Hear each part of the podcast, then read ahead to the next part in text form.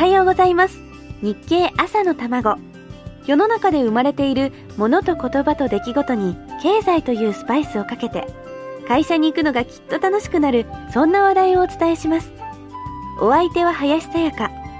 この番組は聞けばわかる読めばもっとわかる日経日本経済新聞がお送りします。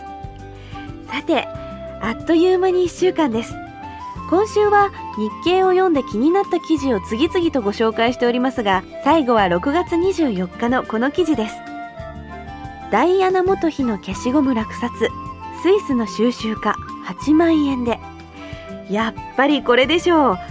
故ダイアナ元英国皇太子妃が9歳の少女時代に愛用していた消しゴムが6月23日イギリス南東部のコルチェスターでオークションにかけられ540ポンド。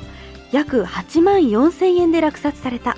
競売賞リーマンダーシーによると消しゴムは元妃が全寮制学校在校時に使用。表面には文字で大きな間違いを消すためにと記され署名もある。1981年のチャールズ皇太子との結婚後も持ち続けたが後年秘書に譲った。当初300ポンド約4万7000円以上の値がつくと予想され結局倍近い額でスイスの収集家が競り落とした。消しゴムですよ。筋肉マン消しゴムも流行のピークにはかなりの価値があったそうですけどさすがダイアナさん。消しゴムに8万円の値がつくとは驚きですよね。第一子供の頃に使っていた消しゴムを大人になっても大事に持っていることなんて想像ないと思いません？彼女がその消しゴムで消したかった大きな間違いって何だったんでしょうか？想像は膨らみますが全ては空想です。病気もミツバチも消しゴムも知らないところでみんな経済とつながってます。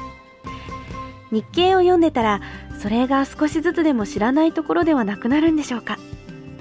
今年の秋から冬にかけてはまた新型インフルエンザが流行るかもしれないという噂も流れていますがまだ噂ですから。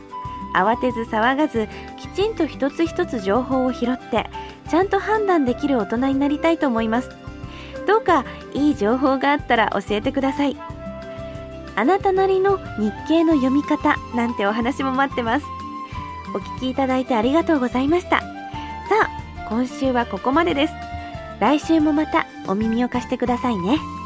お相手は林さやかでした。